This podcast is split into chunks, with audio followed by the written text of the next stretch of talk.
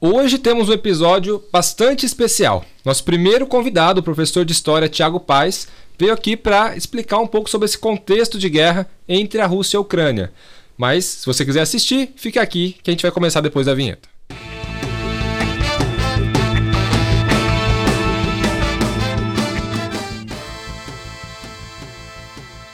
Sou Thiago Diniz, assessor de investimentos da SVN Investimentos, e eu estou aqui com o Cássio Marcato da SVN e também com o professor Thiago Paes.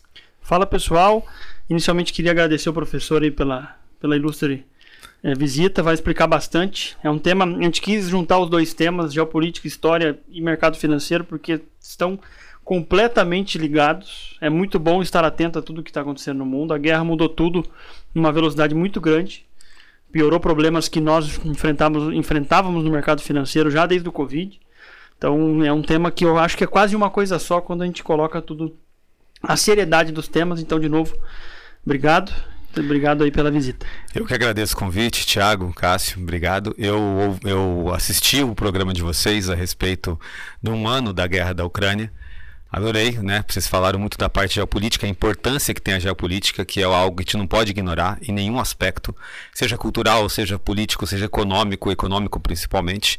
Gostei demais, ainda mais você falou o novo player do mercado, é um termo que a gente usa na geopolítica, a gente fica emocionado quando palavras e termos que gente usa no dia a dia agora participam do vocabulário. Pena que a gente está usando isso para um evento ruim, mas mesmo assim é a prova que vocês assim estão adentro disso já bastante. Espero contribuir, né? Mais um pouco a parte histórica, porque a parte econômica vocês falaram muito bem. Boa, obrigado. obrigado, obrigado. Com certeza vai. Pessoal, então se você gosta desse tipo de assunto, não esquece de se inscrever nesse canal. Deixa o teu comentário se você é, tiver alguma dúvida. Não esquece também de clicar no sininho para você ser notificado sempre que é, tiver algum novo vídeo. Lembrando que a gente está disponível também nos canais de áudio, tanto no Spotify, Deezer, Apple Podcasts e provavelmente no que você ouve, a gente também vai estar vai, vai tá por lá. Então, começando, eu acho que para a gente ir destoando conforme os assuntos vão, vão sendo postos na mesa, é, no, no último ano, pouco mais aí, um ano e um mês quase. É 24 de fevereiro, né? 24 Começou. de fevereiro tivemos aí o início desse conflito. Estava um pouco dado já, né? Pelo todos os movimentos dos últimos dias. Existe esse receio que a gente conversou um pouco off aqui, Sim. de que o ser humano demora para acreditar que algo ruim vai, vai acontecer. Mas começou, aconteceu. Queira ou não, é um país europeu gigante, é, não, sendo é, invadido por, pela segunda maior potência militar, pelo menos era o que era dito uhum. naquele momento décima maior economia do mundo, uma potência nuclear, enfim, traz um receio muito grande. E como a gente conversou um pouco aqui, eram muito, são players muito importantes na parte de grãos, commodities, enfim. Exato. Pegou o mundo inteiro desprevenido. Uma guerra num gigante militar em 2022, como que a gente vai lidar com isso? E mais do que isso, é como ele começou. Porque nós tivemos o início disso, e conforme isso vai andando, vai chegar na hora que a gente vai conversar de quais as consequências que poderão vir ainda daqui para frente. Não, perfeito. Bom, primeiramente a gente tem que definir quem está lutando.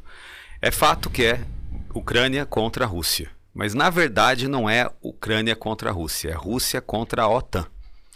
Então, para entender isso, a OTAN ela foi uma aliança criada depois da Segunda Guerra Mundial, em 49, em pleno período da Guerra Fria.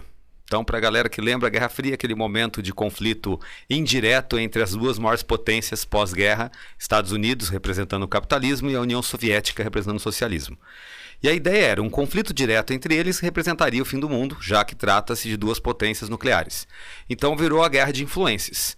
E a guerra de influências inclui criar alianças. Em 49, então logo depois da Segunda Guerra Mundial, nasce a OTAN, a Organização do Tratado do Atlântico Norte. A União Soviética faz a mesma coisa. Então, o que um faz, o outro faz parecido. Em 55, a União Soviética criou o Pacto de Varsóvia, que tinha mais ou menos a mesma ideia, criar as alianças. Acabada a Guerra Fria, com o fim desmantelamento da União Soviética, deixa de existir o Pacto de Varsóvia, mas a OTAN não deixa de existir.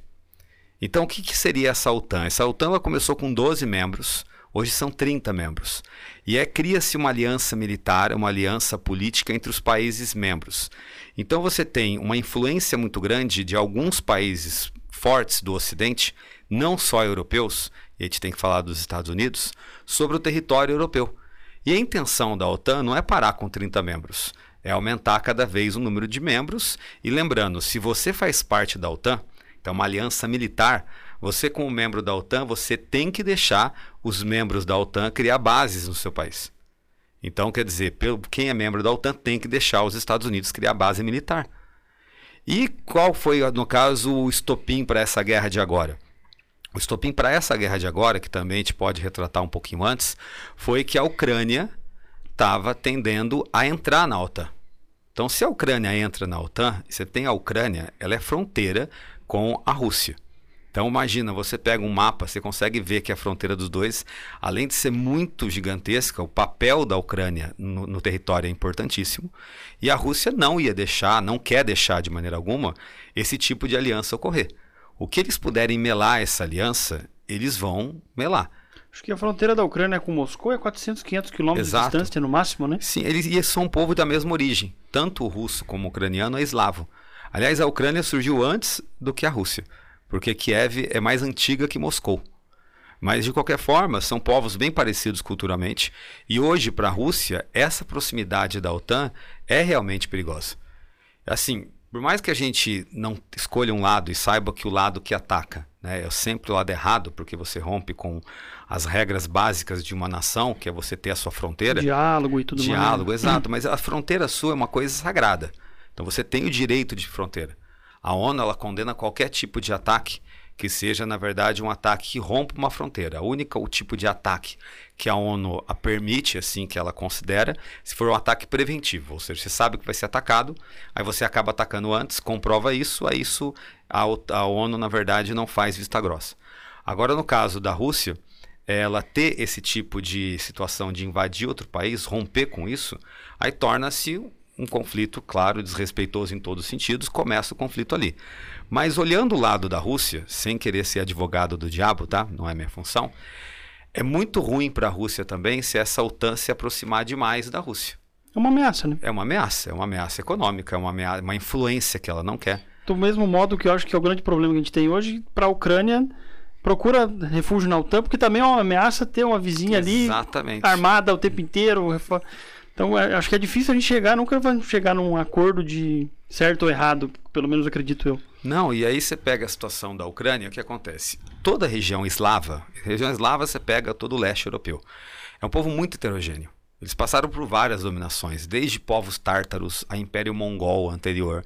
Foi dominado, redominado. Então, quer dizer, é uma região extremamente tensa que tem uma origem bem heterogênea. A gente tem dados ali da região do Cáucaso, por exemplo, que é regiões assim que são habitadas desde a pré-história, período neolítico. Tanto que a gente fala que nós somos homens caucasianos, né?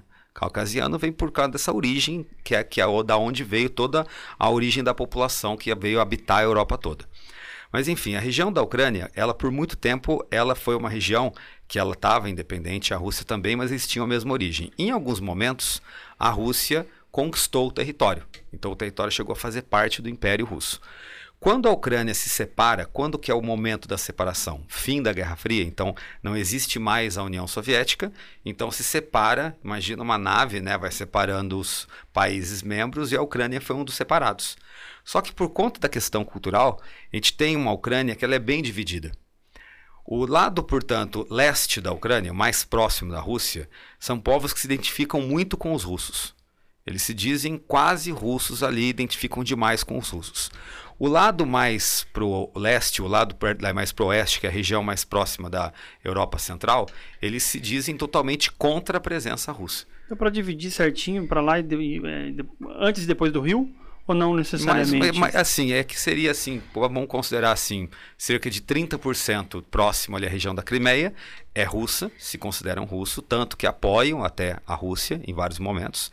E essa região quer se separar da Ucrânia. Uhum. Ela quer um movimento separatista na Ucrânia. Eles não querem mais obedecer à Ucrânia e são próximos da Rússia culturalmente, politicamente, etc.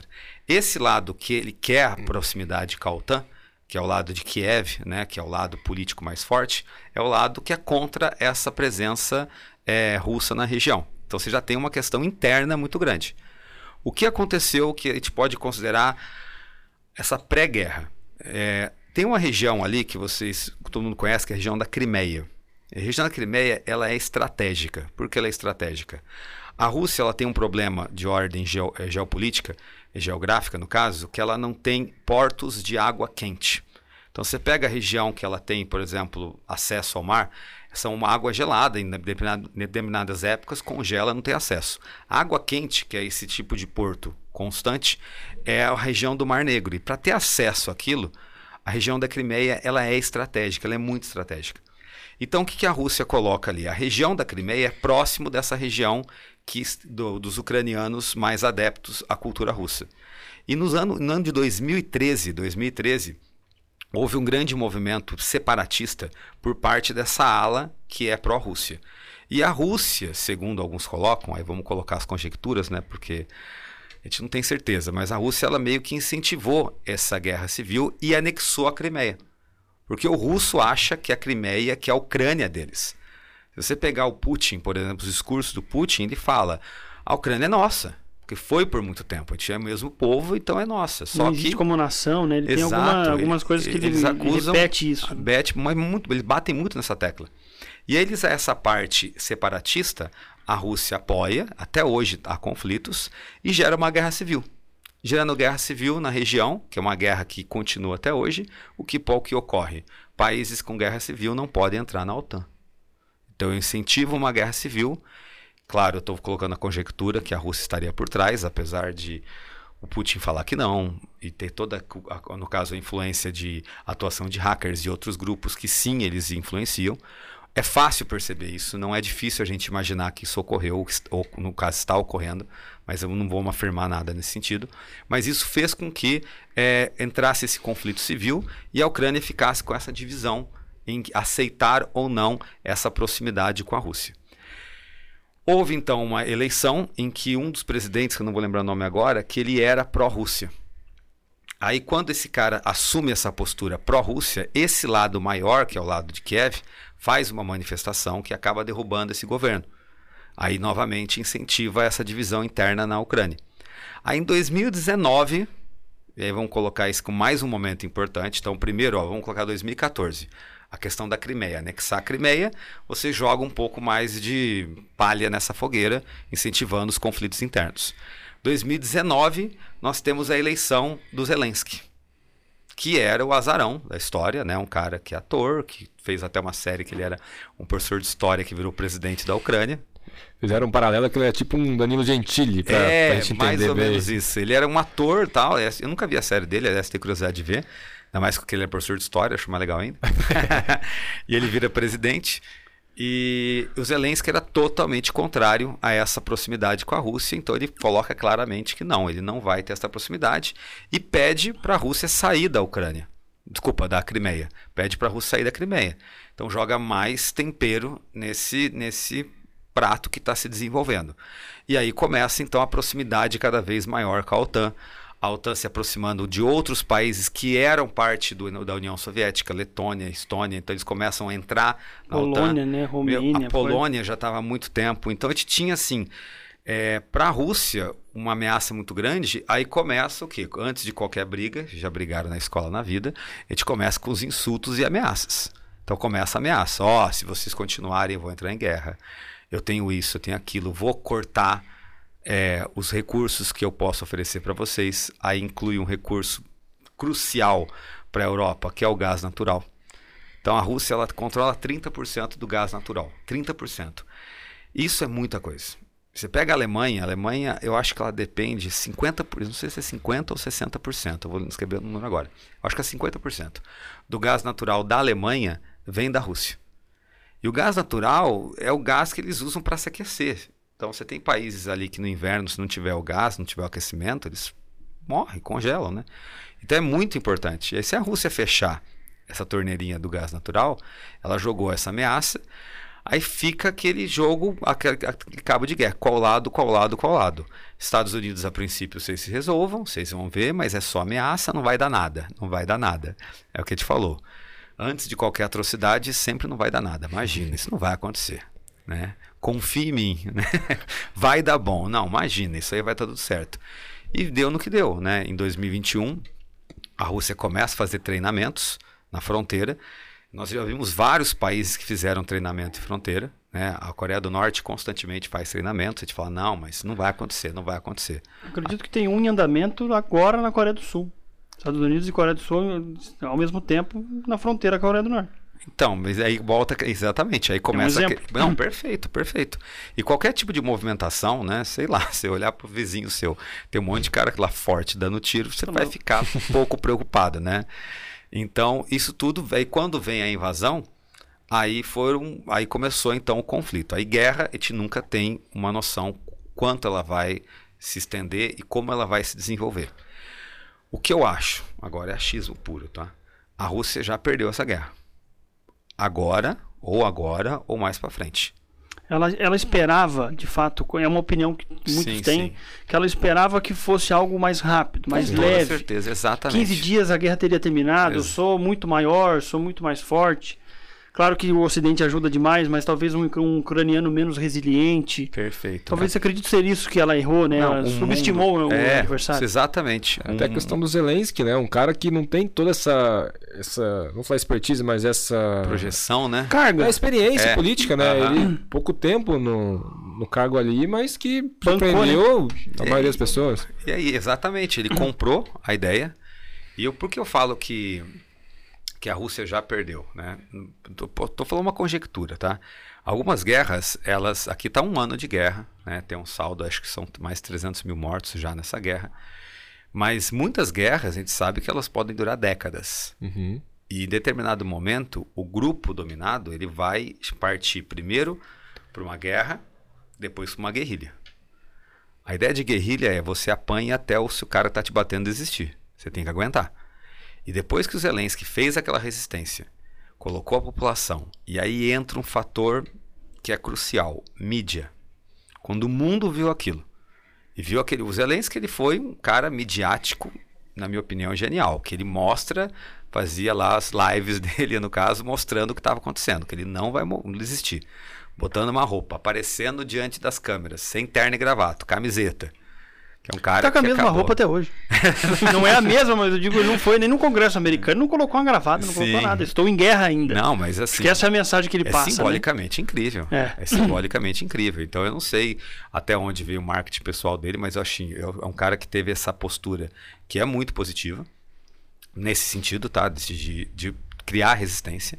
Conseguiu criar empatia com o povo, despertar esse nacionalismo e conseguiu a opinião pública a favor dele. Claro que vão, aí vai ter o jogo de narrativas, cada um de uma visão tal, mas de qualquer forma é, é narrativa. A popularidade do Putin, por exemplo, na Rússia aumentou durante a guerra.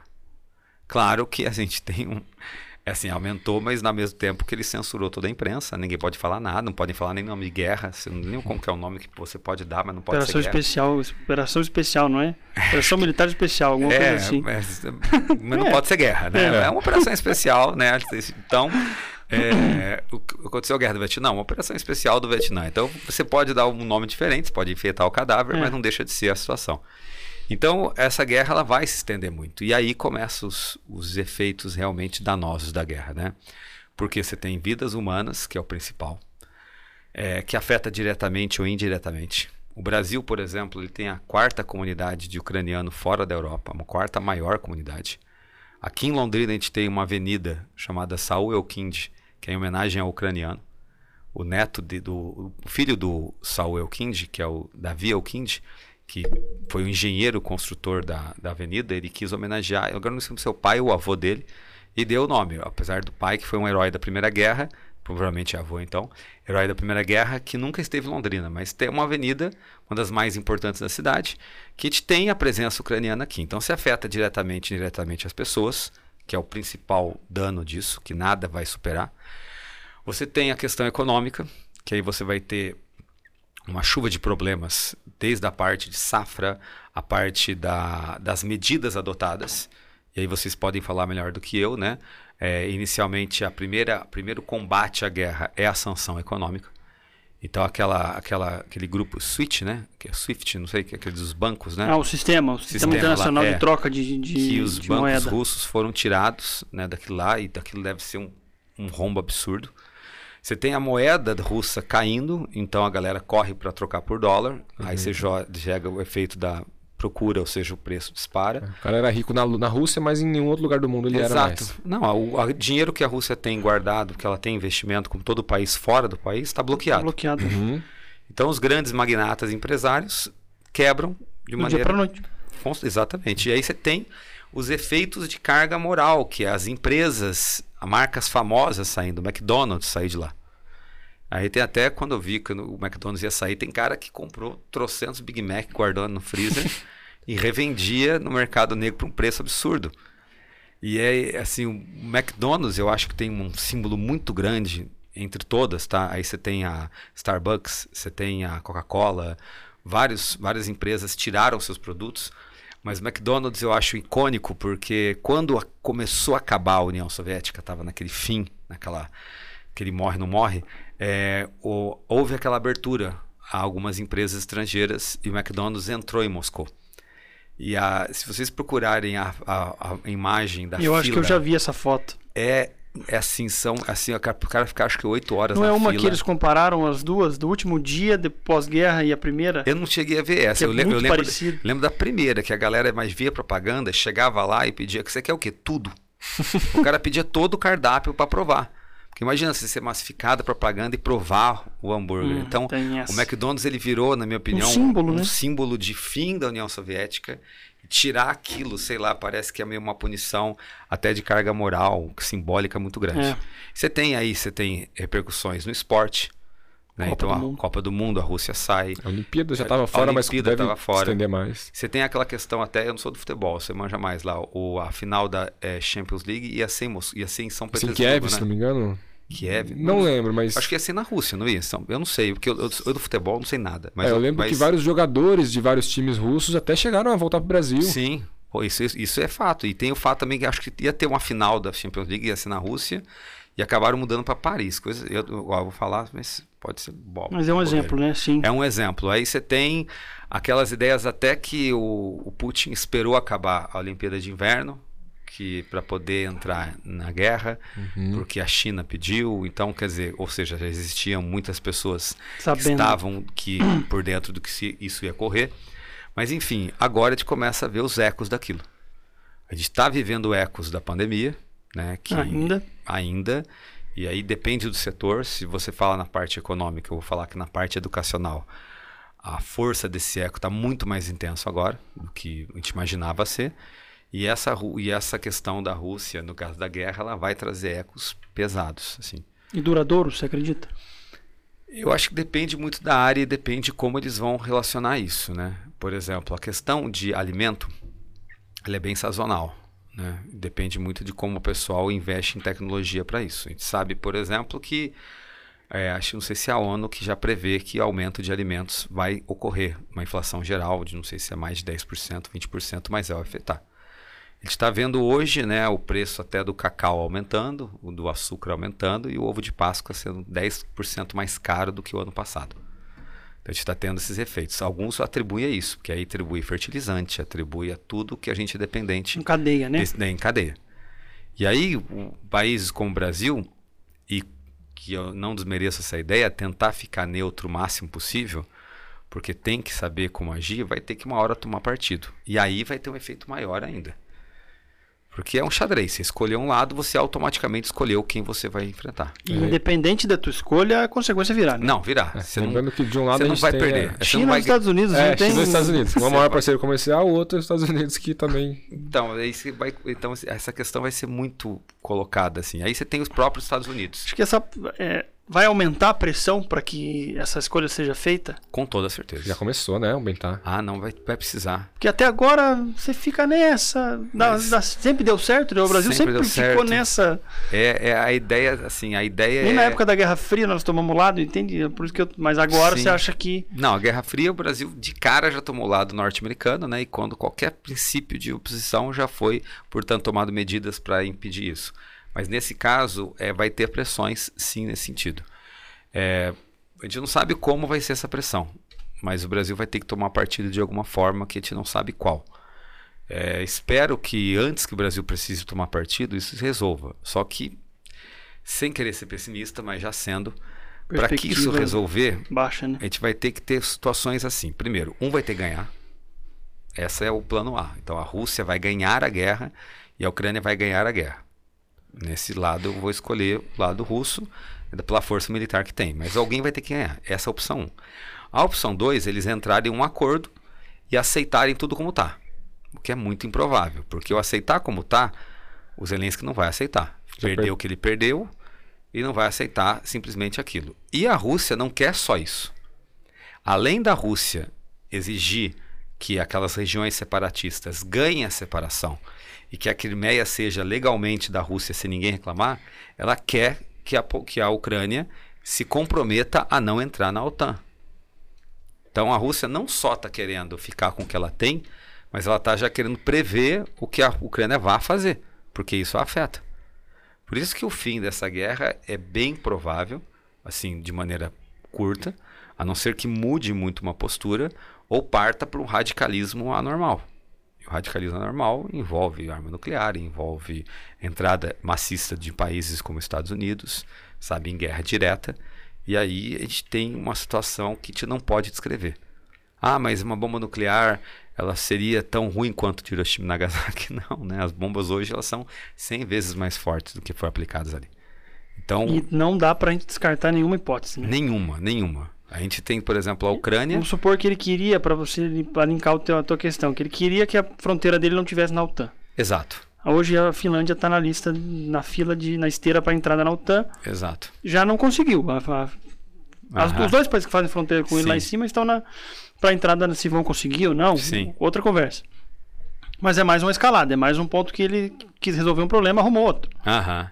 Então, a partir desse princípio que não dá para a gente considerar nada tanto pro lado positivo como negativo a partir de agora. Né? Exato. Né? O que poderia ocorrer com uma via pacífica é a OTAN falar não quero mais Ucrânia. É, mas mas assim, não dá para prever, não dá para aceitar isso como uma opção viável. Mas digamos que a OTAN falou, pensando bem, para alegria geral da nação, digam que eu não quero, não pega, fico. E né? pega mal para caramba para a OTAN. Muito, muito. Não porque... fazendo tudo que estão fazendo para depois falar não. Então, assim você fala, aí o que acontece? É uma passividade diplomática, né? E o próprio ucraniano, eu acredito que eu tô aqui lutando, esperando que você um dia Sim. seja minha amiga, agora você vai me dar as costas. Exato.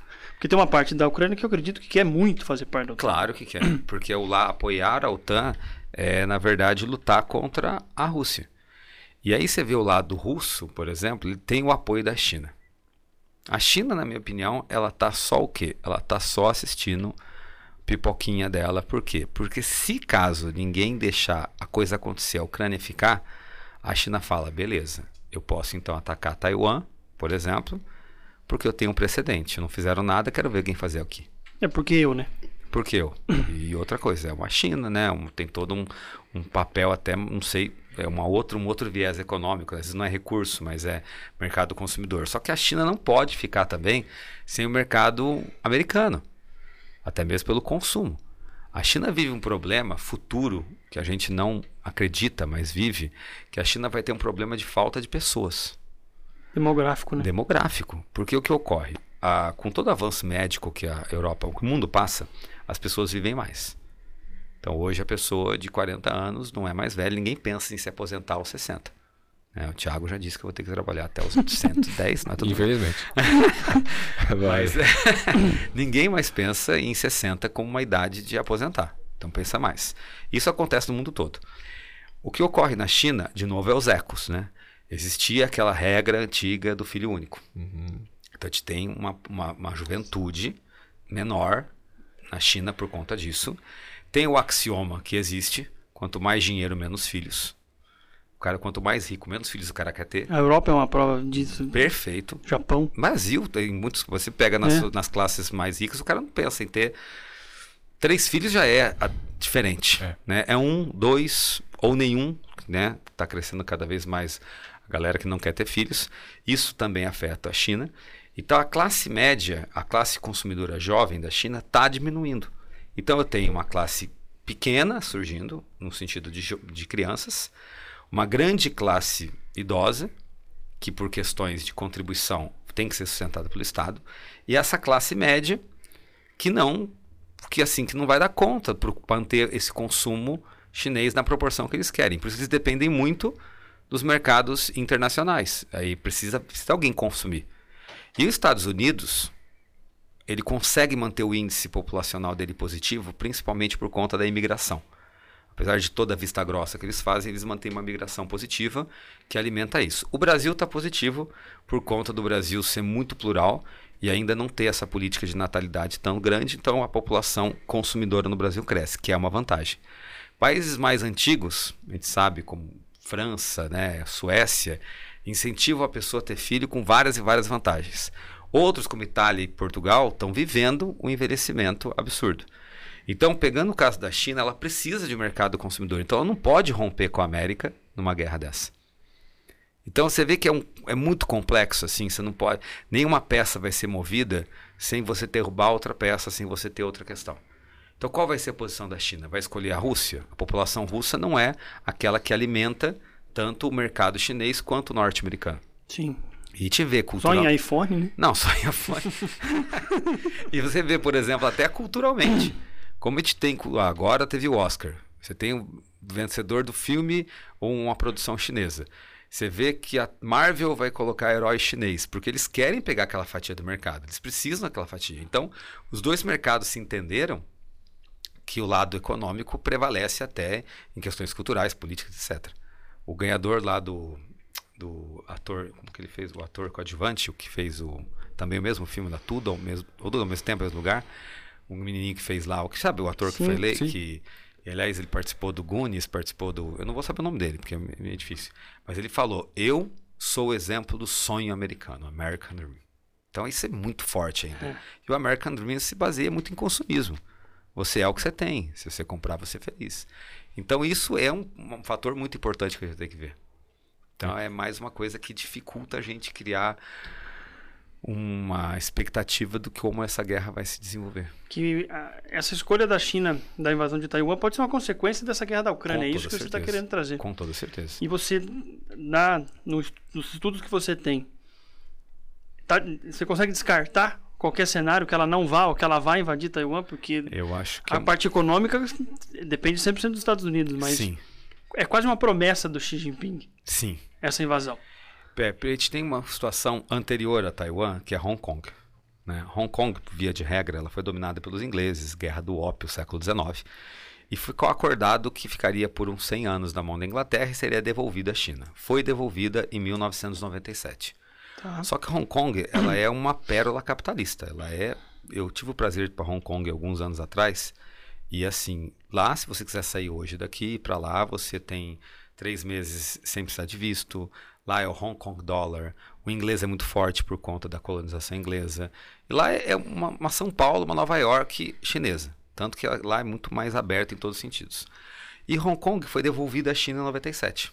Quando ela foi devolvida à China, em tese, Agora a China comunista pode abraçar Hong Kong. Só que ela é uma pérola capitalista tão grande que decidiram dar mais 50 anos.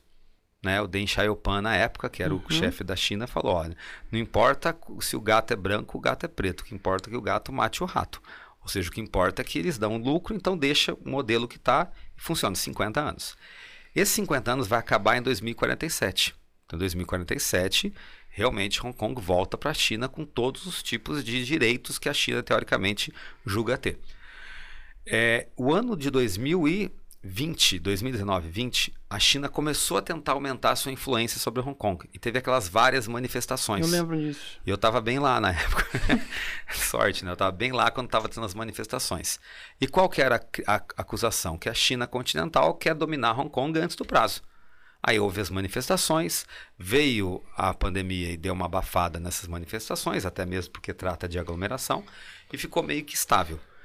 Então, quando Hong Kong realmente voltar para a China, por bem ou por mal, eu acho que aí a China vai ter uma força muito grande sobre Taiwan. Tá? Ela já tem, ela aumentou a influência dela sobre. Que tem uma outra região que ela aumentou a influência, então Taiwan vai ser a próxima cartada. Se vai ocorrer antes ou depois, a gente sabe que os acordos eles são criados, mas nem sempre respeitados. O fato mesmo de Hong Kong e a China começar a interferir antes da hora é um exemplo disso. Então, eu, assim, sendo pessimista, tá? Infelizmente a gente tem que ser pessimista barra realista. É, a posição da China assistindo esse conflito né, da, da Rússia com a Ucrânia, dependendo da situação, vai dar sim ao precedente para eles poderem agir naquela política se ele fez, quer fazer também. Sabe assim? Se ele pode, eu posso. Se ele pode, eu posso. Igual o irmão, né? Se meu irmão pode, eu posso também. Então, isso vai, vai abrir precedentes. O que fica chato para a gente é saber que esse conflito da guerra da Ucrânia, ele lembra muito a Guerra Fria, muito assim, sabe? Então tem um conflito maior que representa forças e por conta desse conflito maior, outros conflitos políticos, políticos com o mesmo tipo de ideia, eu tô certo, você tá errado, podem ocorrer em outras regiões. Uhum. Então isso é muito possível ocorrer. Então a gente vai ter, a gente pode colocar na Índia conflitos internos, a gente pode colocar, resgatar muito, sabe? Resgatar muito. A partir da ideia de que você cria essa bipolaridade entre duas forças antagônicas, no caso, que representam ideias em, tese eh, conflituosas. Então, é pessimismo, né? Mas espero realmente estar errado. Eu torço para errar. E até agora todos os apoios que foram feitos foram de forma bem cuidadosa, né? Então, putz, eu vou mandar ali meus tanques de guerra, a Alemanha, né? Uhum. Pra, pra apoiar a Ucrânia. Ah, eu mando, mas manda aí primeiro, senão eu não vou Sim. mandar. Ah, agora ele que manda, ele Se mandou... fizer, eu faço. Senão... Sim. É, foi muito assim. É. Né? não vou me envolver tanto, só mando aí, te ensino a dirigir. Exato. Né? Ó, eu mandei o tanque, mas ó, não mandei a gasolina. Né? Então... então aqui atira. Exatamente. Ó, faltou, faltou alguma coisa ou outra, mas isso é muito comum. É por isso que eu volto a dizer, é uma é a galera tentando é, ajudar. Assim, eu, estou ajudando, mas nem tanto. Então, uhum. Rússia, não desliga o gás aí não, por favor, tá? Senão eu, eu vou congelar. E ao mesmo tempo que fica essa questão, se eu não fizer nada, que tipo de carga diplomática eu vou representar nesse mundo? Uma Alemanha, que é uma força econômica europeia, ela não vai fazer nada? Ela é tão presente na União Europeia, tão presente. Tem que tomar lado, né? Mesmo que você falou do país, do Brasil. Tem que tomar um lado. E o problema da Alemanha, no caso da Alemanha especificamente, é que a dependência do gás natural vai ser absurda. Sim.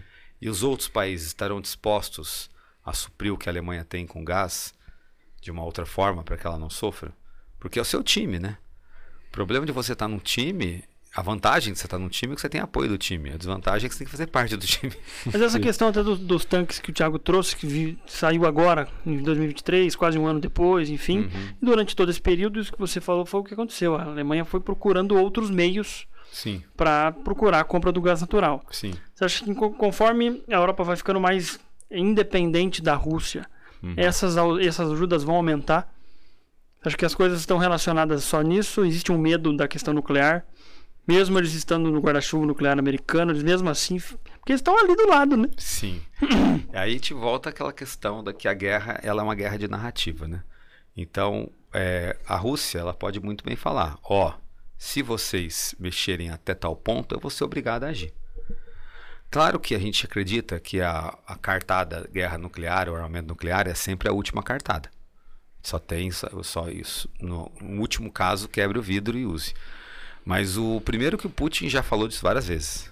Desde o primeiro dia. É, isso é, é, é tenebroso. A gente está falando da Ucrânia, que tem, tem usinas, até Chernobyl foi tomada, e você vê por que tomar Chernobyl, se é simbólico, se é realmente necessário.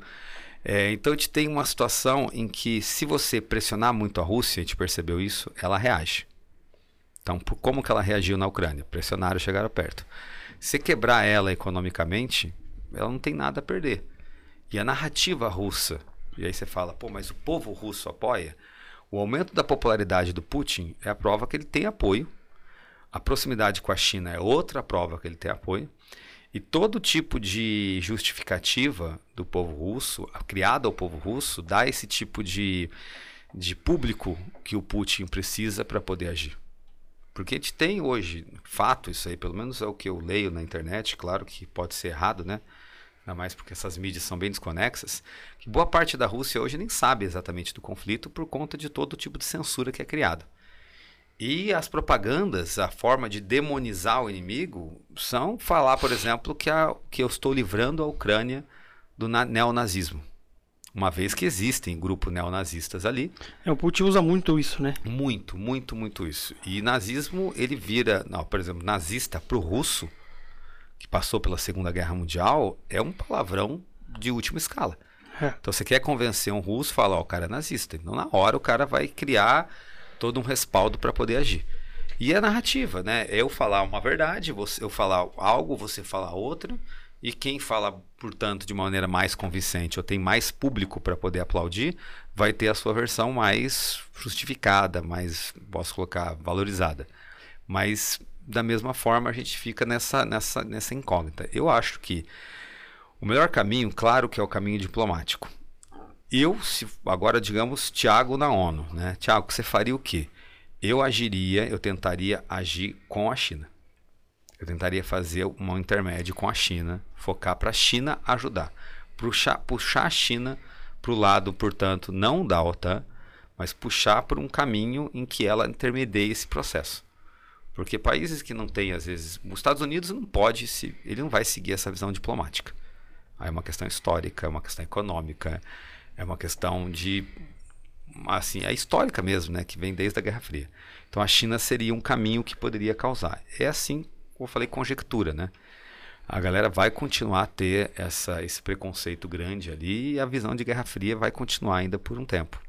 Esse tipo de imagem do russo como vilão, que, que todo mundo que curte filme dos anos 80 e 90 tem consolidada, né? Todo vilão. videogame. Videogame, tudo vilão. Isso vai voltar com toda, toda a força. Então é é incrível como a gente vai viver os ecos disso. E quando a gente fala em China, China que é um player importantíssimo nessa história, né? Sim. Lá no começo, quando a Rússia saiu do SWIFT, foi mais ou menos quem deu uma, uma boa segurada. Até hoje, né? Que estão até comprando petróleo, petróleo né? russo Carvão. que hoje está fora do, da negociação. Inclusive existe uma sanção que o petróleo russo só pode ser negociado com um deságio absurdo. E eles falaram, não vou vender a esse preço. Uhum. Rússia e Índia são quem estão absorvendo, que para eles é petróleo mais barato, tem que controlar com a inflação. Certeza. Um cenário desse, né? E aí voltando um pouquinho antes, China que no começo é, até a gente tinha os Estados Unidos mais para a Ucrânia, a China já se colocando ao contrário. China que Estados Unidos, China e Estados Unidos que vieram há alguns anos já vem tendo alguns embates um pouco Sim, mais fortes. Exato. E até totalmente ligado na questão da vacinação da pandemia, que é uma outra história que vai ah, longe. Né? Não vou tomar Pfizer porque. Né? Não, aí, aí você vai ter. Uma nossa, nova guerra você fria. Você vai entrar talvez. num outro setor econômico que é a ideia de, de indústria farmacêutica. Aí, nossa, aí você vai entrar num ramo que. hum, Cria-se, mais Mais duas horas Cara, de episódio, não, pelo. Você jogou uma bacia d'água de feijão que rende muita coisa, né? Mas é uma repercussão também que a gente consegue conhecer. No fim, tudo tá ligado, né? Não, tudo tá ligado. Agora, vocês podem saber melhor do que eu como é essa questão. Aí você pega um mercado especulativo ainda, que ele é um terreno muito sensível, né? A qualquer tipo de prática. E aí pronto, aí você começa a ter essa flutuação que aí gera mais efeito, gera mais medo, não sei até onde, tá? Vocês sabem melhor do que eu, mercado internacional, criptomoeda, tudo isso vai ser afetado. Sim. E até questão, nessa questão econômica, né, puxando um pouquinho mais uhum. para nossa expertise aqui, Sim. essa questão do gás foi super importante. Até quem já acompanha o canal, acho que até no vídeo que você comentou que a gente comentou alguma coisinha disso. O gás, na Europa, ele estava sendo negociado a 50 euros antes de começar a guerra. Ele chegou a bater 300. Então é uma alta de 6%, e quando a gente fala de energia. Seis, é, é seis é, vezes, né? Seis vezes, perdão, uhum. falei 6%. É muito inflacionário, porque é uma reação em cadeia. Se Sim. a energia é mais cara, tudo precisa de energia. Exato. As fábricas precisam de energia e por aí vai. E aí, esse 300 voltou, o último mês fechou em 47, abaixo do que era no começo. Qual que é o ponto? Primeiro, os caras parecem que aprenderam a, a se poupar um pouquinho. Né? Uhum. Né? Então, até a fonte energética foi migrada um pouco mais para energia elétrica, tudo. É, o inverno não veio tão rigoroso. Então Olha. a questão deles passarem frio já diminuiu bastante. É, os Estados Unidos foi bastante importante com aquela questão do gás que foi transformado em líquido para poder ser transformado, uhum. transportado para salvar. E teve uma declaração da Alemanha, se não me engano, em dezembro, janeiro, que eles comentaram que eles tinham estoque até 2024, é, um pouquinho acima das expectativas. Então, só por isso, aí chegando no mundo de investimentos, uhum. Bolsa da Europa, nos primeira, primeira semana do ano, estava subindo quase 10%, em janeiro. Né? Foi uma das principais bolsas do mundo, os melhores janeiros em muito tempo. Fevereiro, se não me engano, fechou positivo também. Pouco, mas sim. É, no, a Europa, sim. Num cenário onde o mundo não teve um ano legal por conta da inflação nos Estados Unidos, outro, outra roda de fatores aqui, mas a Europa ainda se salvando. Então, essa questão do gás, por exemplo, que parece que não está ligado, totalmente ligado. Né? No final uhum. das contas, é, tudo está muito ligado e para o brasileiro que às vezes acha que está meio alheio, se você pagou 7 reais no combustível, você também foi afetado pela guerra, né? Com toda certeza. E assim, tipo, é o que eu falo, é a questão do fertilizante, por exemplo, né? Boa. Que, poxa, isso que a Rússia é um grande... É um grande, assim, exportador de é. fertilizante. O Brasil então, falam que é uma fazendona, né? O agro aqui é muito forte. Então a gente, vai, a gente vai pegar muito nessa parte. E não é só isso, o mercado consumidor também, o mercado europeu. Um país em guerra, ele vai ter que fazer cortes. Às vezes o corte, ele pode ser de um produto básico ou de um produto supérfluo. Então você vai cortar alguma coisa, você pode cortar o seu cafezinho, você pode cortar alguma coisa você vai ter que começar a investir toda a sua base econômica no setor de armamentos. Perfeito. E ao fazer isso, ou setor bélico de maneira geral, você vai ter que cortar algum, alguém vai ter que perder esse mercado. E por mais que o Brasil seja esse celeiro, essa importância ali, ele pode ser afetado sim. Eu não sabia dessa ideia legal do povo alemão até começar a se poupar, se organizar, reorganizar, né? Sim. Que isso, nossa. É, vieram leis, vieram um exemplo aqueles o ar-condicionado, limite de temperatura, você não pode deixar ele muito gelado. É, públicas, Berlim. Que... Berlim tem aquela histórica fonte de iluminação nas ruas, os postes eram a gás. Ah, Foram todos substituídos verdade. por LED. Que legal. Então, um, um, avanço ali que foi necessário por causa de uma Sim. guerra que, em tese, eles não estão. fazem parte Sim. pelo apoio, mas não estão na linha de frente. Ah. Mas tiveram que mudar muita coisa. O Irã agora é um grande fornecedor de. O Irã não, desculpa. O Qatar é um grande fornecedor de gás agora para a Alemanha. Quanto que a gente pensava isso? Então acho que essas consequências. Essa guerra vai acabar? Vai. Vou voltar a comprar gás da Rússia? Talvez não. Uhum. Então acho que vai muito longe isso.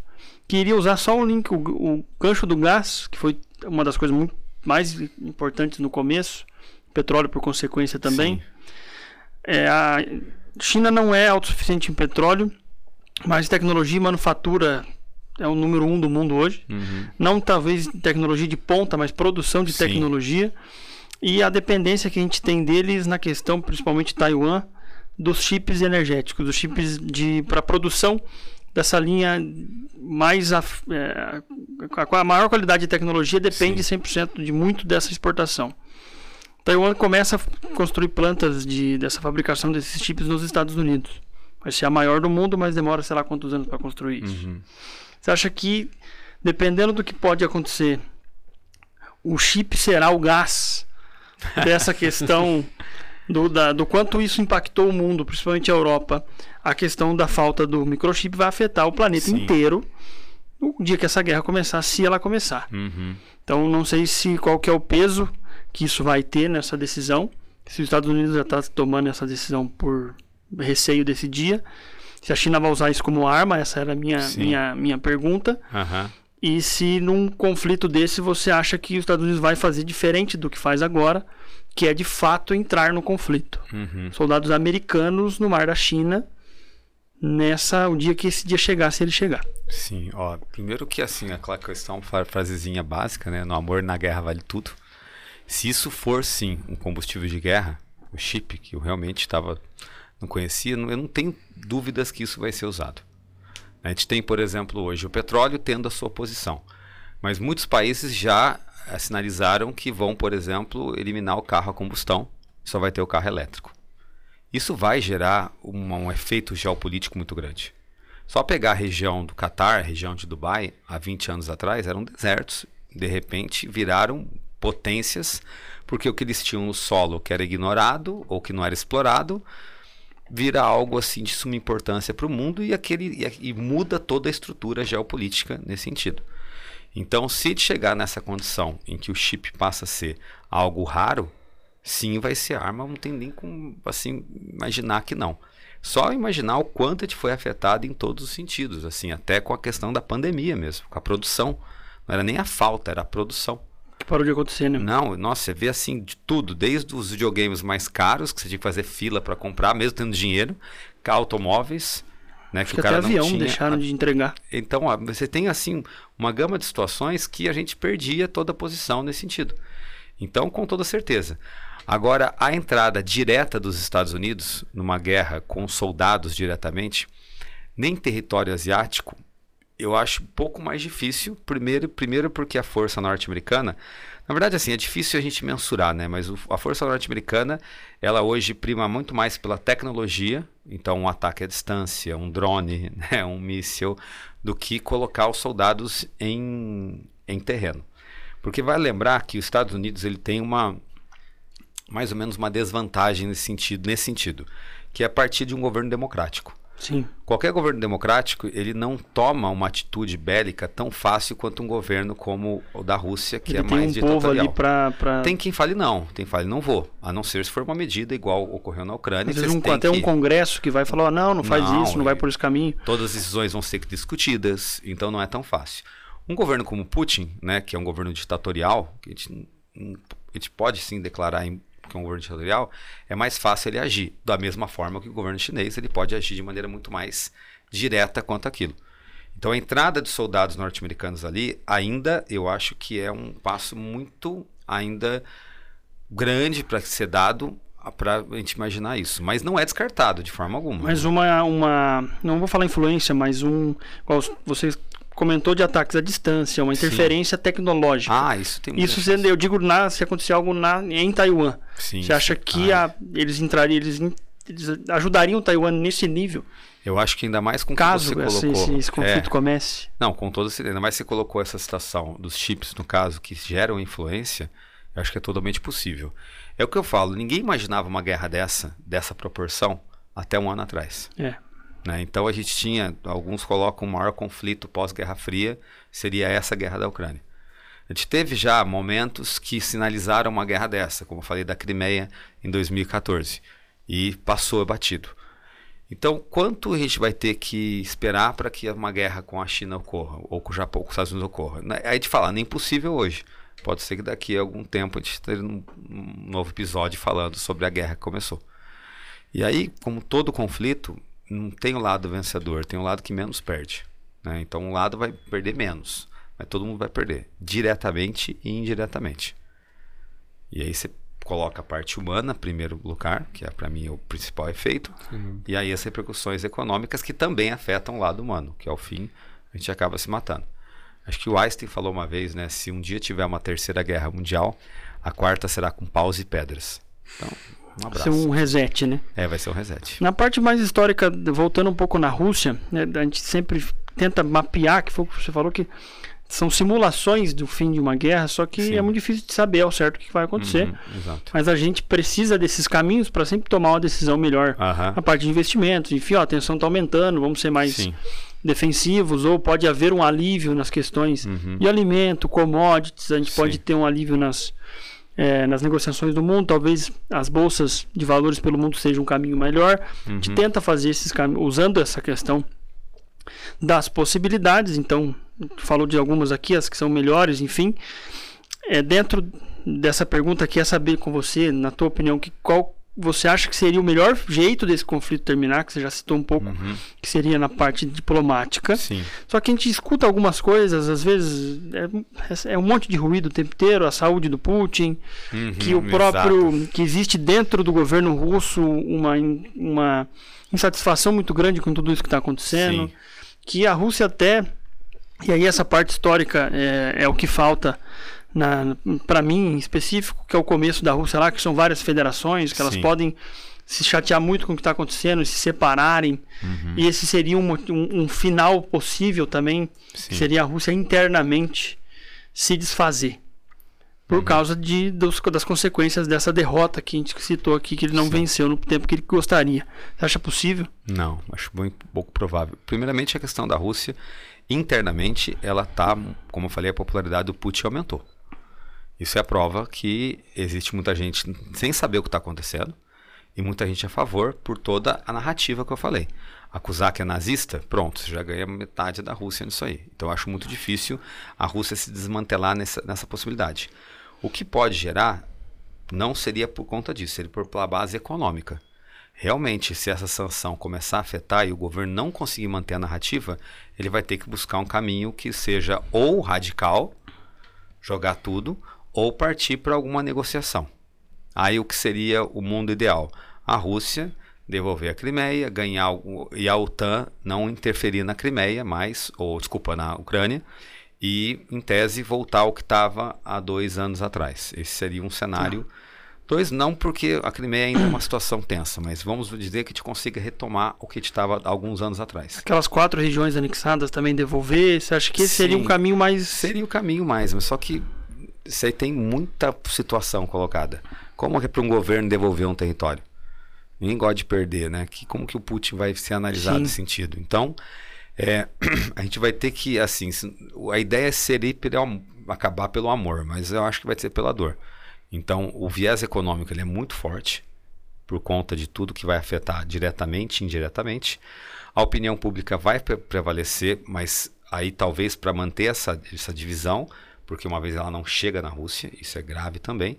Mas se tivesse um, por isso que eu falei da China, né? Se tivesse alguém próximo à Rússia, com influência sobre a Rússia, para agir em prol do fim da guerra, e a China seria um, uma possibilidade, eu acho que a gente poderia chegar num caminho mais rápido, bom para os dois lados. Nunca vai ser bom, nunca vai ser bom, porque o que a Rússia exige é uma coisa que a Ucrânia não vai oferecer, e que a Ucrânia quer, a Rússia também não vai aceitar, que a OTAN lá dentro. Então, eu falo assim, é, é, chato ser pessimista, né? Não é uma guerra que a gente pode resolver assim, mata ele e acabou. Resolve, mata o cara. É, não é acabou. é simples, né? Não é simples, porque ela envolve um jogo de relações. É, que... a, é a maldição do conhecimento. É, a gente tá numa situação. E duro que você olhando pelo lado russo, sem querer, né? Você vê eles incomodados com se aproximar da sua fronteira.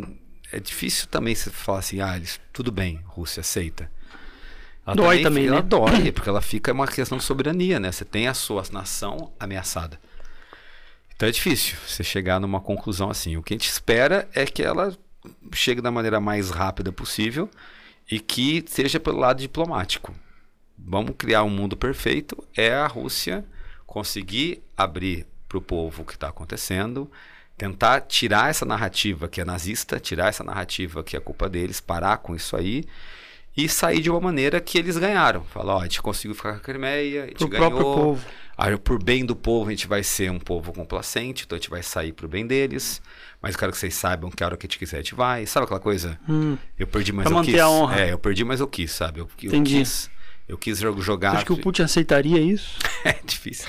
e é uma outra pergunta. Ah, não, é muito difícil. Eu acho que na realidade. Ele com ele mesmo, sabe? Não, ele com ele mesmo é complicado. Né? É. Esse aí eu pego o histórico do cara. Não. Mas assim, talvez não a partir de um histórico do Putin que nunca passou por uma situação como essa. Que é a sanção é, econômica. É, a guerra que eles entraram também, né? É, em então, resultado, é, mortes, enfim. E por mais que a gente tenha a questão da história, a gente tem que ter a crença que a história nunca se repete.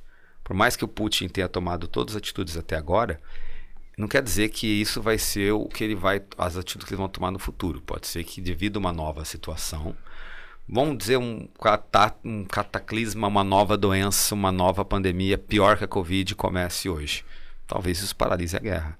Talvez isso tenha... Dizem que isso até, o Covid até adiou um pouquinho, né? O início desse é, conflito. Não é sabemos se é verdade então, também. É. Mas digamos que tem uma pior agora. Que tem uma, o governo tem que parar de ir com a guerra para tratar do seu povo. Então muda tudo, assim. Então é, é ainda se os alienígenas chegarem aqui. Estão tentando, né? Parece tentando, que. Né? Vão ter que se juntar então, todos contra todo mundo ali. Aí o duro quando a gente vai falar de leitura de cenário, expectativas, a gente parte de um ponto que ninguém conhece o futuro. Exato. Então sempre pode acontecer um fato que ninguém está mapeando, como uhum. aconteceram, né? Sim. E aí muda tudo isso que a gente falou e tudo isso que a gente falou não vale mais de nada. Exato. Né? Mas, bom, é, acho que é isso. Uma última pergunta, pergunta, até para nessa questão das análises que a gente faz para as carteiras, para os futuros, para os objetivos. Né? Em todas as carteiras que a gente tem como estratégia, inflação é uma parte fundamental. Sim. Por causa dos, dos receios e por causa dessa incerteza futura que ninguém nunca sabe. E queira ou não, o Brasil é um país muito inflacionário. Sim. A gente viu, né, o primeiro salário mínimo era 110 reais, hoje é 1.300, não é estamos, não estamos ganhando mais o dinheiro, só que vale Sim. um pouco menos. Isso é um, na parte financeira de patrimônio, isso é muito importante. Então, a inflação está ali sempre nas carteiras, em todo, nas estratégias, às vezes em algum fundo, mas está. A partir do Covid, a gente já até falou isso aqui em algum, algumas outras vezes, inicia-se um sentimento de que a partir de agora, para fazer negócio com você, você precisa ser meu amigo e estar tá o mais próximo de mim possível. Uhum. Que antes, até então, não tinha tanto isso. Eu não gosto da China, mas é muito barato. Ela está comprando muito de mim, então vamos para lá. As fábricas todas lá, tivemos todos os problemas do Covid. Sim. Até então, 2022. Eu sou alemão, não gosto do russo, o russo não gosta de mim, mas o gás dele é barato, ele está aqui do lado. Vamos construir um gasoduto aqui pertinho. Inflação baixa na Europa por anos, uhum. por uma questão de que deixaram de lado algumas questões de tretas passadas uhum. ou até inimizades e passaram a fazer negócios que eu acho que a soma desses dois fatores, e aí onde vem minha pergunta, a Covid e é, a guerra, talvez tenha mudado isso por um bom período de tempo, né? Uhum. E isso vai trazer mais inflação no mundo por consequência, porque agora as coisas é, eu vou pensar menos no preço e mais com quem eu estou fazendo negócio. Você acha que nós vamos carregar isso por muito tempo? Ó, porque os dois problemas que nós falamos aqui, principal Taiwan Sim. e Rússia, afetam diretamente essas questões. Eu posso ser pessimista de novo? Credo. Mas lembra quando o Plano Real surgiu, né, em 94, era paralelo um a um. Quando que mudou? 98, depois de parte disso com uma crise na Rússia. Então gente viu uma crise econômica dólar, na Rússia verdade. em 98, que ela não conseguiu pagar, meio que deu um mini calote ali naquela teia de dívida, e isso repercutiu no mundo todo. Apesar do Brasil na época falar, ah, Brasil não é Rússia, repercutiu. E uma, um país emergente, né? Exato. Uma das medidas do governo foi desvalorizar o real para possibilitar atrair o mercado externo para cá. Isso foi relacionado à Rússia, exatamente. Então, uhum. a Rússia e o Sudeste Asiático afetou o Brasil diretamente. O que a gente está tendo agora é um outro conflito na Rússia, que sim vai repercutir em questão inflacionária por conta daquilo que mesmo você falou. Não é só a guerra em si, não é só é a questão do petróleo, a questão da desvalorização e tudo mais. Só que mais uma vez é o que eu disse, a história não se repete. O contexto é outro.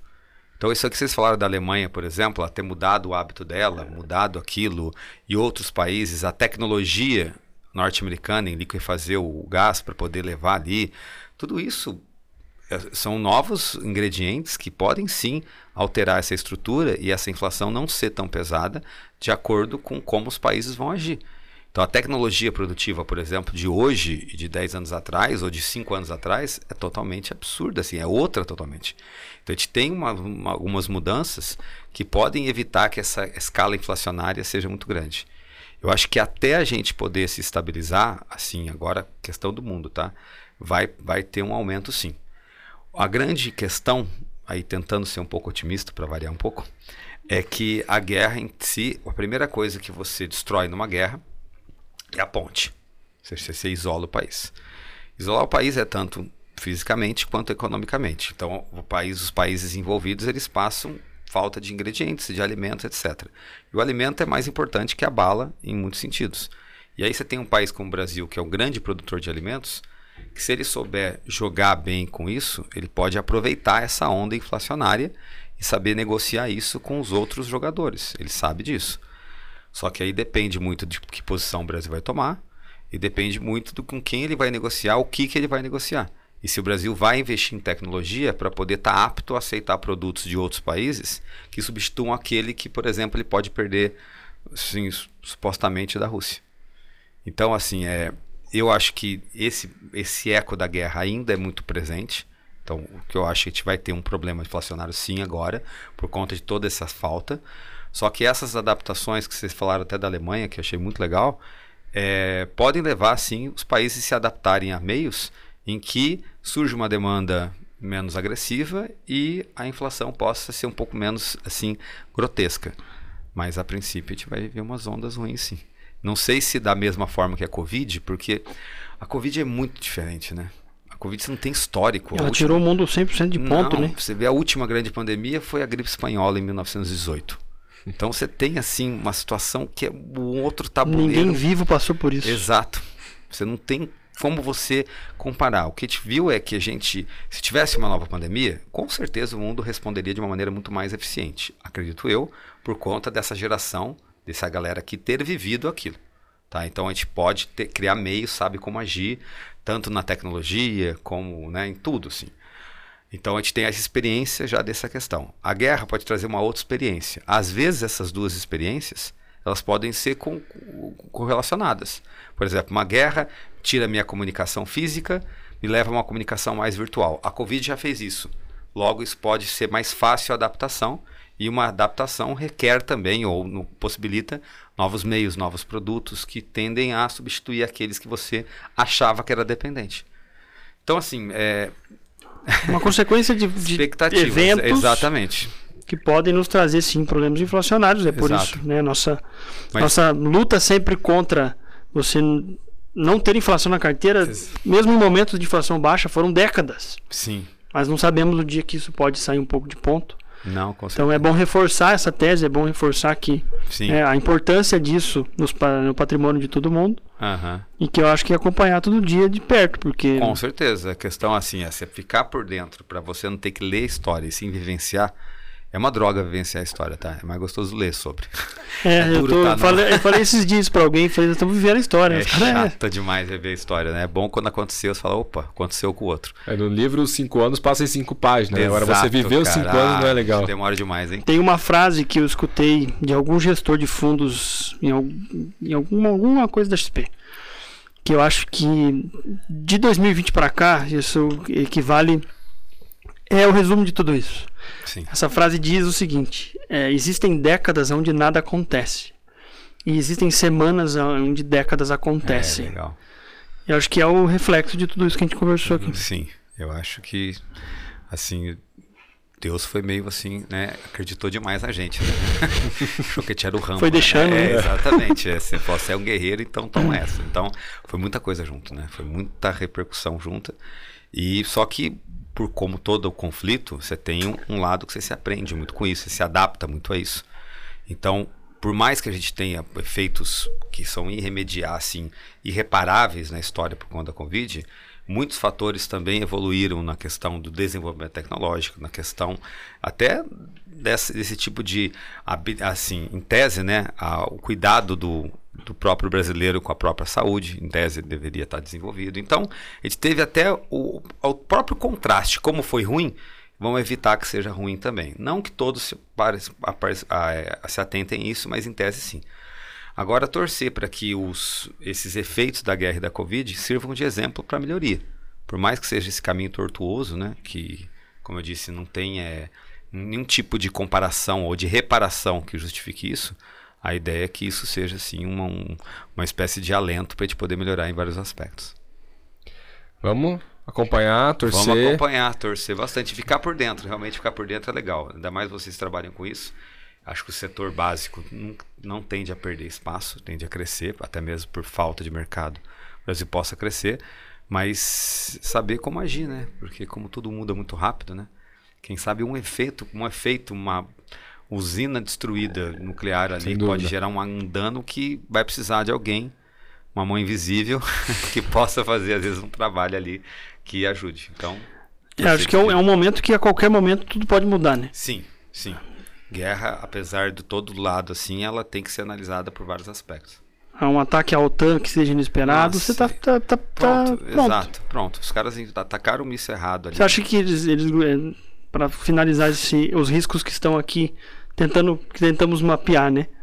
Caso isso ocorra, mesmo que por acidente, eles usariam a favor? Eles entrariam no conflito? Então, aí te volta a situação. Você me, você, você me deu o que eu queria, entendeu? Então, se eles quiserem entrar, a justificativa está pronta. Depende do grau da justificativa. Eles vão tentar sempre botar panos quentes se não quiserem entrar no conflito ou ignorar. Como é o fato que ignoraram a invasão da Crimeia. Ignoraram. Invadiram, ninguém falou sim. nada. Porque não era interessante. Até as sanções foram leves na Vixe, época. Muito leve comparado com que agora. É, sim. Então, por quê? Aí pode. Então, quer dizer, se for interessante para eles, eles vão pedir desculpa, falar que sim, falar que não. Agora, se for o motivo que eles querem, ou se for uma coisa muito grave, né? Aí que tem... aí não tem como a gente falar não, aí sim o conflito vai ocorrer. Recentemente tinha um balão perdido nos Estados Unidos. Já deu uma China, dor de cabeça. Pronto, pronto, pronto, é. entendeu? E a galera vai repercutir da maneira que quer. Se não for importante aquilo lá, não deixa quieto, né? Passou. Foi só um balãozinho, né? Então eles vão remediar. Boa. É isso? É isso. Beleza? Deixo aberto o convite, professor, já que tudo pode mudar a qualquer momento. Qualquer evento muito extraordinário, se ele puder voltar aqui, a gente já faz um em cima disso na hora. Com certeza. para sempre deixar todo mundo aí muito bem informado. É, e obrigado por literalmente a aula sobre ah, esse, ah, esse desculpa o trocadilho, né? sobre esse, esse evento super importante uh -huh. que impacta todo mundo, por mais que às vezes a gente não perceba, né? E se precisar, espero não precisar. Né? Não, Ou é. se, se for uma notícia boa para ser é, dada. Sim, a gente se reúne aqui para falar sobre o fim da guerra. Nossa, maravilhoso. Seria né? muito Semana bom. que vem. Amém. Eu tô, se quiser amanhã, se Deus quiser, eu já vem. Boa. Mas obrigado pelo convite, tá? Obrigado mesmo, é um prazer poder contribuir. Claro que eu trouxe aqui são assim interpretações, né? História, nem geografia. A gente tem uma visão só, a gente tem várias interpretações de um mesmo evento. Então é como eu falei, as narrativas. É, o que eu trouxe seriam dados que são mais fáceis de encontrar por conta do que eu vivenciei, do que eu pesquisei, do que está disposto. Claro que muito do que eu falei pode ser monte de bobeira por conta de serem interpretações, mas pelo menos é o que o cenário mostra, é o que as grandes mídias mostram, seria mais ou menos esse caminho. Espero mesmo ter contribuído e aí espero realmente voltar para uma notícia melhor. Ser menos Tomara. pessimista. Não, com certeza. Pessoal, então agradeço a você que ficou até aqui. Não esquece de se inscrever no seu canal, nesse canal, se você ainda não fez. É, esse é o conteúdo, acho que o maior episódio que a gente já fez, então muito rico, bastante interessante. Manda para os teus amigos, aquelas pessoas que você acha que podem se interessar. E mais uma vez, é, obrigado e até o próximo episódio. Valeu, pessoal. Valeu.